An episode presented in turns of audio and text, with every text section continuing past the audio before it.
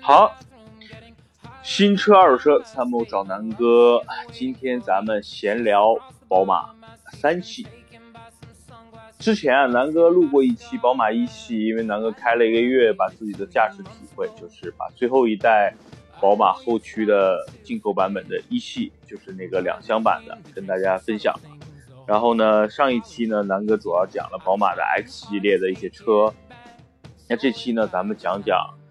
可能大家更容易去入手，或者说大家关注度比较高的宝马三系。那提到三系呢，就不能不提到所谓的它的直接竞争对手，在市场上对标的，比如说奥迪 A4L，然后呢奔驰的 C，然后呢还有凯迪拉克的 ATS-L，包括沃尔沃 S60。那很多网友也问过这个问题啊，那咱们今天就闲话，好好聊聊这些车。三系啊，因为这个我的朋友，然后有一辆是我们是一五年，我跟他一起去顺义，北京顺义的那家店去提的。当时呢，他在纠结是买，这是女性朋友啊。这个当时呢，他比较纠结是买宝马 X1 三系或者是迈腾。我当时推荐他呢是买迈腾的，因为它需要一个比较大的空间，经常拉一些东西和家人。但是呢，当时的这个宝马优惠力度非常大。二零一五年那款应该是叫，呃，我看一下，叫三二零 Li 超越版时尚型，其实就是厂家给最低配增加了一些配置，然后打了很大的折扣。当时裸车提车应该是二十四万多，然后呢，四 S 店要求加了几千块钱的装饰。然后呢，差不多裸车也就是二十五万，然后呢，算上购购置税、保险，所有的加到一起应该是没超过三十万。然后呢，当时的迈腾 2.0T，差不多豪华版或者是呃中中配的版本呢，基本上也要也要二十六七万了。所以当时我们觉得，还是这个宝马三系更性价比更高。然后呢，买当时入手是非常值了。然后呢，差不多这两年开下来。第一呢，整整体来说，我说说分享一下吧，就是正好我去前几天去试驾了新款的宝马三系的 2.0T 的这个版本啊。那这辆车呢，首先说外观上基本上差别不大，那新款可能只是在前脸灯略有略有一点点区别，然后呢，你在侧面基本上还是看不出来什么区别的，就是可能是在正面跟尾部。就是有一些小小的改款，改差别不大，而且整体第一眼看上去，宝马三系的这个很很容易就能够辨识出来。所以呢，这辆车整体来说还是很漂亮的。然后两款车呢，目前最大的变化呢就是发动机不一样了。二零一五款跟一六款用的呢是那个型号为 N 二零 B 二零的那个二点零 T 发动机，现在的这个三二零 Li 时尚型或者现在的二点零 T 的用的是。呃，B 四八了啊，现在都是 B 四八 B 二零 C 的这款型号的发动机了。那说说这两款发动机，我的直接感受吧，就是原来的那个 N 二零 B 二零啊，真的是拖拉机发动机。就是说，怎么叫拖拉机发动机呢？就声特别大。它体现在哪块啊？第一，如果说你站在车外，这辆车刚发动，如果是刚发动冷车发动的时候，你会发觉嗡一声，这个车的发动机声音特别大。第二呢，这辆车的这个，如果你坐在车里边，你也能感受到这个发动机的这个这个声音啊，是相对来说比较大的。呃，其实动力啊，包括这个整体的输出，基本上这两款发动机新款跟老款，呃，差不多。功率呢，就是最大马力都是一百四、一百八十四，呃，功率呢都是一百三十五千瓦，最大扭矩呢基本上都是一模一样的，都是二百七十千瓦，啊，二百七十牛。所以呢，这两款发动机实际上改变的呢，可能更多是制造的工艺，加上这个核心的，就是说它的噪音，新款的噪音要比老款好很多啊。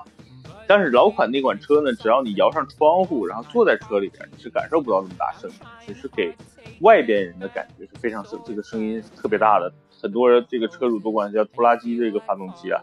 所以呢，是老款跟新款的最大的区别。因为很多网友在在纠结要不要买老款，我觉得呢没问题，因为老款当时的售价就很便宜，你想想裸车呢，这个低配的差不多就是二十四万多，你现在买一个一五年的这个最低配，其实可能用不了二十万就能买回来了，所以呢，就是实其实是很值得入手的，所以就是很多人纠结是不是新款发动机或者新款的宝马三系比老款改进了很多，实际上并没有改变很什么，整体车的。包括轴距啊，这个内部空间啊，基本上是没有任何变化的，所以也不用去纠结是不是买老款有什么问题。所以，呃，新车、二手车其实都是可以去选择的。这是宝马三系。然后呢，那我说这里这款车的一个优缺点吧。那最大的优点，我我觉得呢就是三点。呃，因为买三系加长版的更多还是突出它的实用性或者是家用性。并不是为了所谓极限的这种驾驶的乐趣啊，包括这种操控，所以呢，这款车给大家带来的主要的几个几个优势吧，就是对比原来的标准轴距，那三二零的 Li 的后排空间就堪称夸张，因为它将近两米九的轴距啊，所以呢，这款车的第二排空间是完全不输给，比如说现在大家觉得空间非常大的迈腾。或者帕萨特的，就差不多，你在后排翘着二郎腿是没问题的。所以三系这是我觉得在这个级别的车里边最大的一个算是亮点。当然，有的人可能不追求这个空间啊，但是空间确实是宝马三系的一个亮点。第二呢，就是整体车的操控性，确实呢方向盘非常精准，不管它是不是加长，但是呢确实，呃和宝马一系开起来的这种感受实际差别是不大的，非常。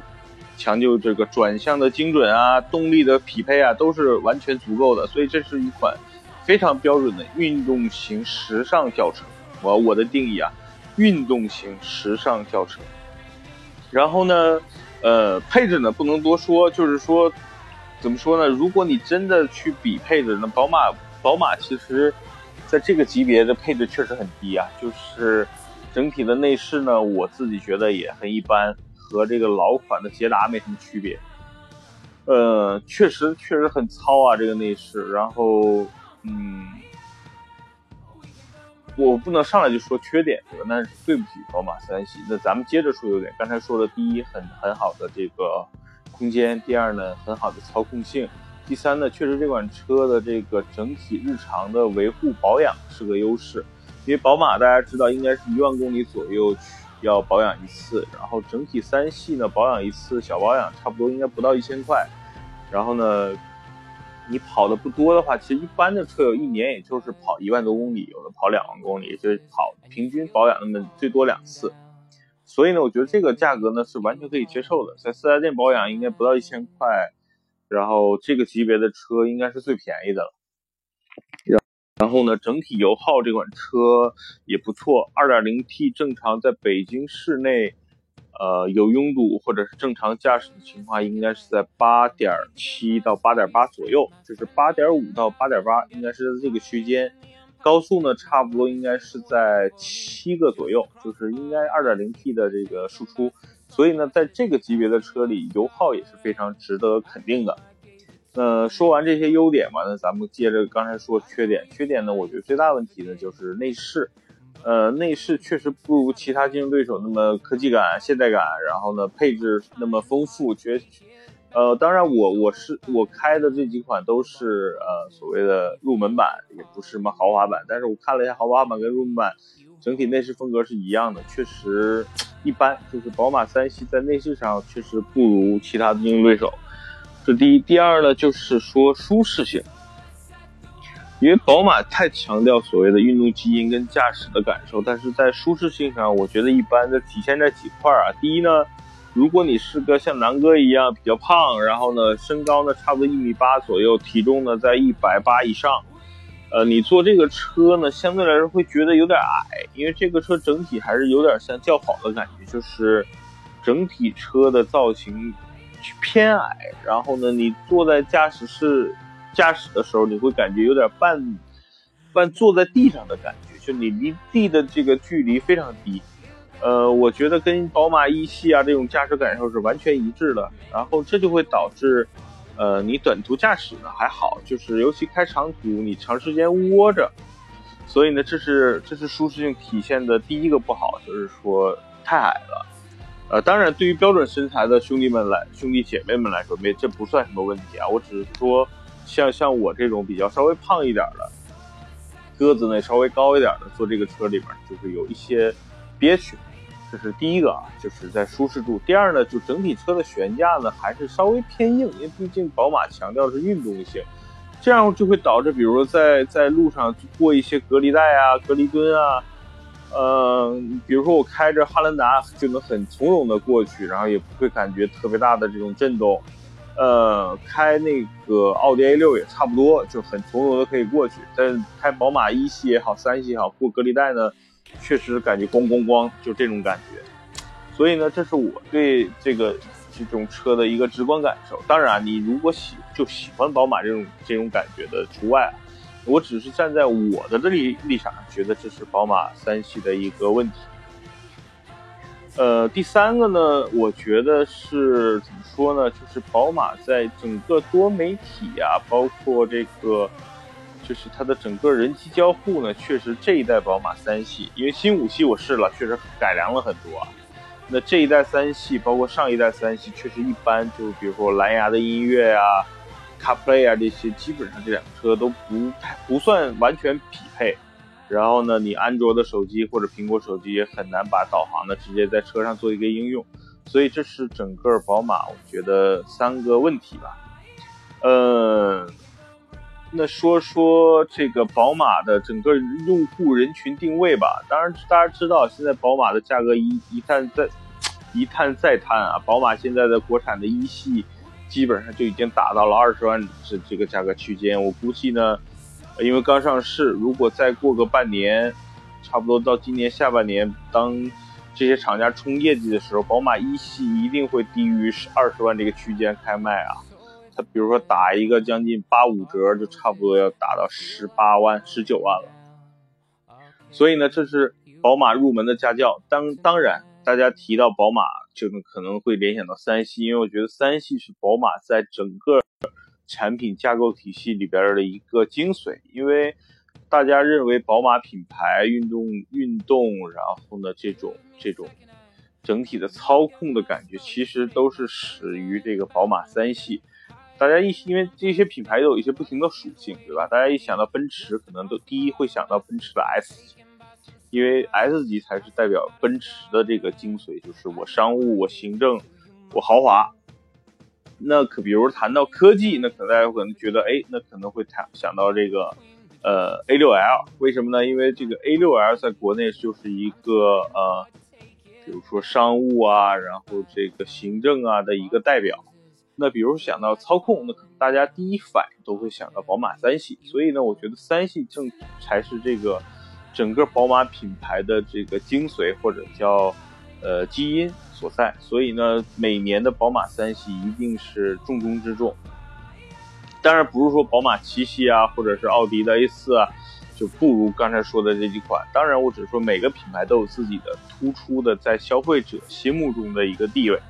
呃，所以呢，宝马三系确实承载着很多运动的这种这种基因，所以，呃，怎么说呢？你选择宝马三系，宝马三系的整个的用户定位也是给那些喜欢运动、喜欢宝马这个品牌、喜欢这种所谓的纯粹的驾驶感受的这些用户的，所以它偏向的人群更多应该是稍微年轻一些的，然后有一些激情的这帮消费者。所以呢，就是如果你真的就是喜欢这种操控，然后喜欢宝马这个品牌呢，宝马三系确实是非常值得去入手的啊。那今天咱们的三系就先说到这儿，然后呢，咱们现在呢聊聊它的一些竞争对手。呃，奔驰 C Class 呢，就是 C 级呢，呃，应该是二零一六年底上市的，或者是二零一六年啊，二零一六年上市的。那 C 一上市呢，确实整个市场上是非常轰动的，因为它就是号称小 S 嘛，无论是这个造型还是这个内饰，基本上就是把大 S 的奔驰 S 级缩小了，然后然后现在缩小到 C Class 上来卖。那这款车呢，南哥也试驾过，然后说出自己看法吧。如果让我去选择在这个区间去去买一款车的话呢，南哥可能不会去买 C Class，为什么？几块吧。第一呢，我觉得样子呢，因为奔驰 C 有两种造型，一个是运动型，一个叫行政型。呃，最大的区别就是一个立标，一个那个圆标嘛。呃。怎么说呢？立标的 C 呢，我觉得不伦不类。圆标的 C 呢，还样子还真的是不错的，但是那个那个怎么说呢？就我提不起兴趣来。就确实奔驰整体来说，就是奔驰 C 不是我的菜啊。造型第一我就接受不了，第二呢，空间呢，第二排的空间确实不如宝马三系感受那么大。呃。确实，在内饰上比豪比宝马要领先几条街，但是在整体操控啊，包括这辆车的动力啊，没有什么特别的多的亮点，相对来说比较平均。然后呢，价格又比宝马三系贵很多，也现在好像优惠也不多。然后，所以我觉得这是奔驰在 C 这块对于我来说的几个问题：就第一，价格相对来说比较贵，因为它主推的现在应该是 1.6T 的那款车型。那款车型差不多也要三十多万，然后你如果现在想买奔驰 C 2.0T 的版本的话，呃，基本上价格就要拉到将快将近四十万了。我看一下，奔驰 C 现在，比如 C 200运动款，呃，厂商指导价是三十一万四千八，是最低配最低配的啊。嗯。所以我觉得确实，宝马就是奔驰 C 在这块儿啊，C 二百，我刚才说的是标准轴的，如果是长轴的，应该就将近三十五万左右了。所以这块儿确实我觉得有点贵，因为宝马现在三二零的这个时尚型现在的售价只要三十二万五千九，呃，确实贵了一个档次。呃，整体车也没什么特色，除了比如说刚才说内饰确实很好，其他的。表现的相对比较中庸，没有什么个性，所以我觉得这不是南哥的菜啊。呃，第二呢，我再说说这个凯迪拉克的 ATS L，为什么说呢？杭州的我的很好的哥们呢，就去年我我建议他买，他也入手了。那这款车呢，最大的几个优势吧，第一，确实在整体的配置或者动力储备上，呃，这款车是在这些车里是最牛逼的。为什么啊？大家可以看一下，就是整体奔驰 C、宝马三系的这个 2.0T 的发动机很一致啊，就是说 2.0T，然后184马力。奔驰、宝马基本上 2.0T 的所谓的低功率版本或者叫标准功率版本都是这个数据啊。那咱们看看 ATS-L 2017款 28T 时尚型 2.0T，它达到了惊人的279马力啊。将近比宝马跟奔驰的这个多了将近一百马力啊，确实很牛逼啊。然后呢，呃，我看看扭矩功率呢，差不多呢是，呃，最大功率，奔驰和宝马三系都是一百三十五千瓦，凯迪拉克 ATS L 呢是二百零五千瓦，扭矩呢，呃，奔驰稍微大一点是三百。然后呢，宝马三二零 i 的这个二百七，那 ATS-L 呢达到了惊人的四百牛啊，所以在整体动力上，ATS-L 呢确实是不输给这些竞争对手的。第二呢，最大的优势呢就是 ATS-L 的售价应该二十万出头，差不多整车应该会优惠，呃。大概七万到八万左右，因为它的这个最时尚型的标那个市场指导价呢是三十一万八千八。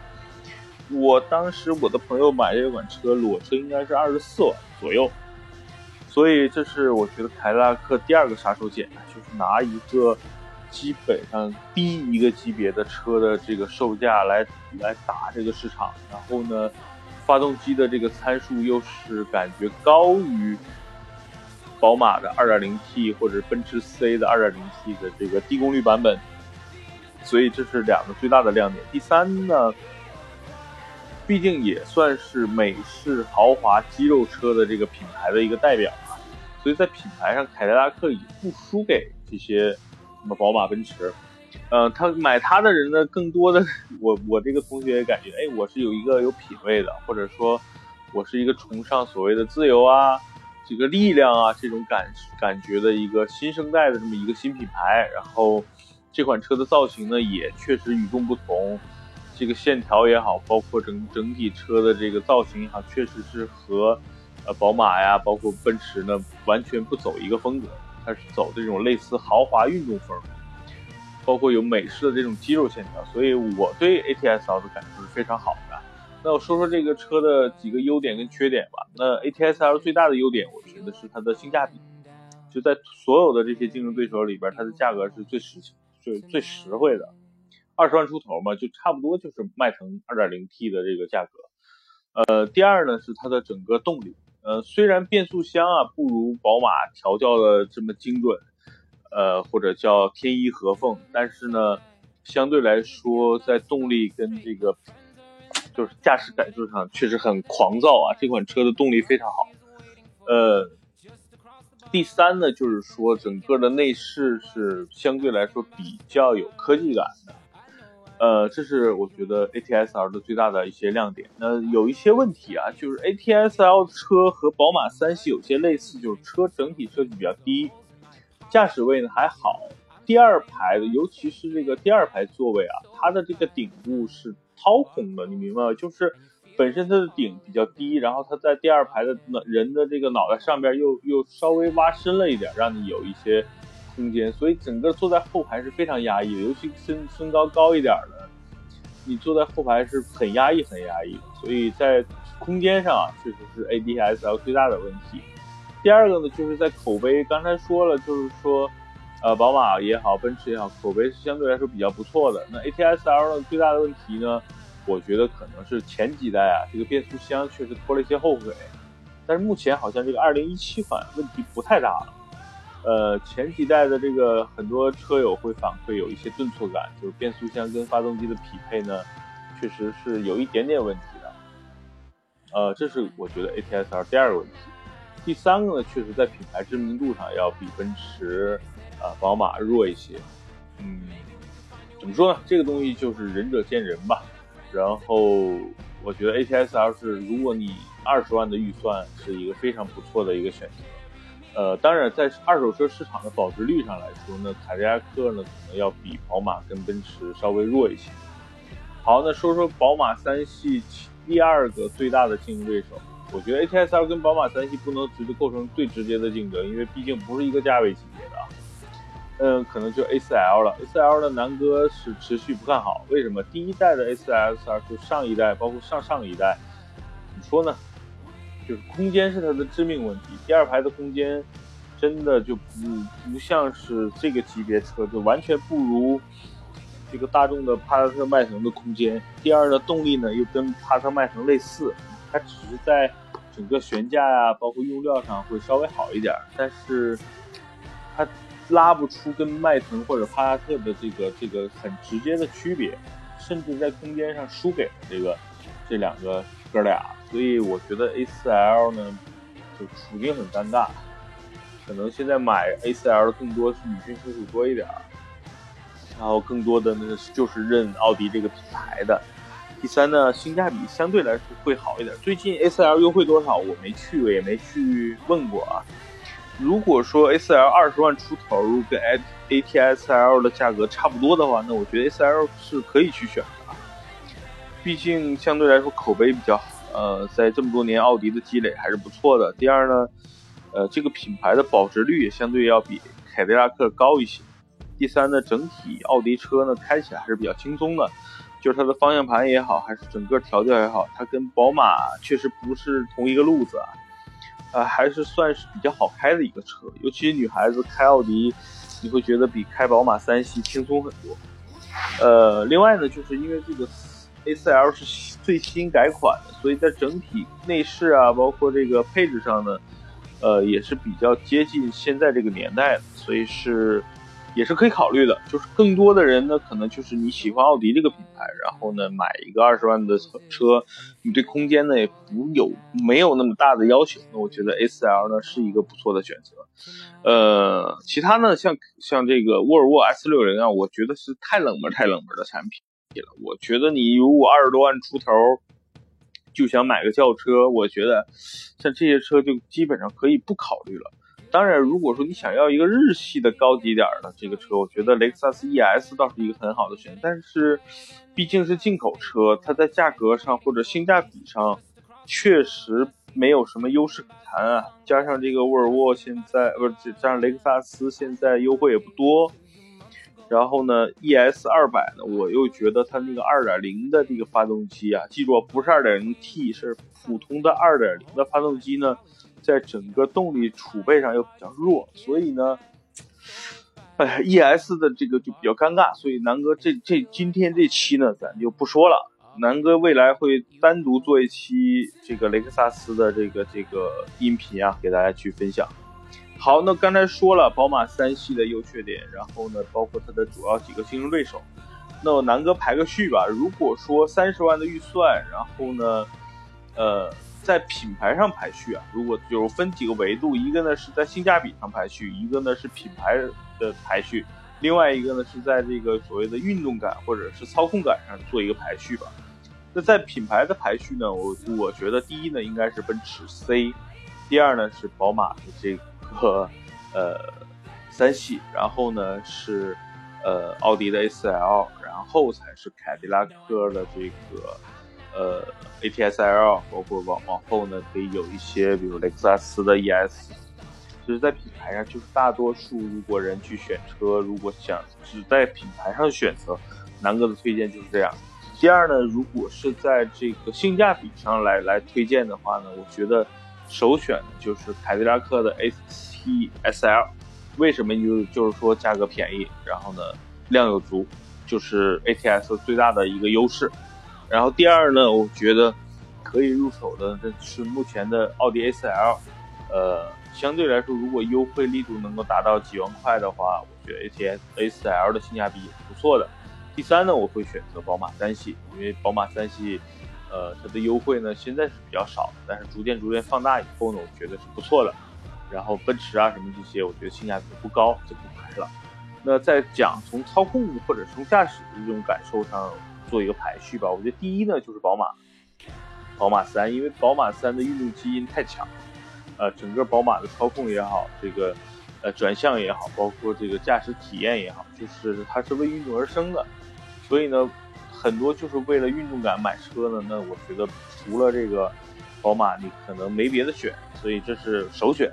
第二呢，我要选 ATI，不是不是，第二呢，我要选 A 四 L，。为什么？因为奥迪车的这个操控感是非常轻松的，就是它跟宝马是两个极端。宝马其实车方向盘是比较紧，然后呢，整个车的这个，比如说线性的是不太好，就是它它是那种推背感，然后。适合这种弯道啊，稍微暴力点的驾驶。但奥迪呢，就非常怎么说呢，舒适感会非常好。它没有这种什么所谓的呃方向盘这种运动感，它的方向盘就是很轻柔。然后呢，女孩开呢就非常非常轻松。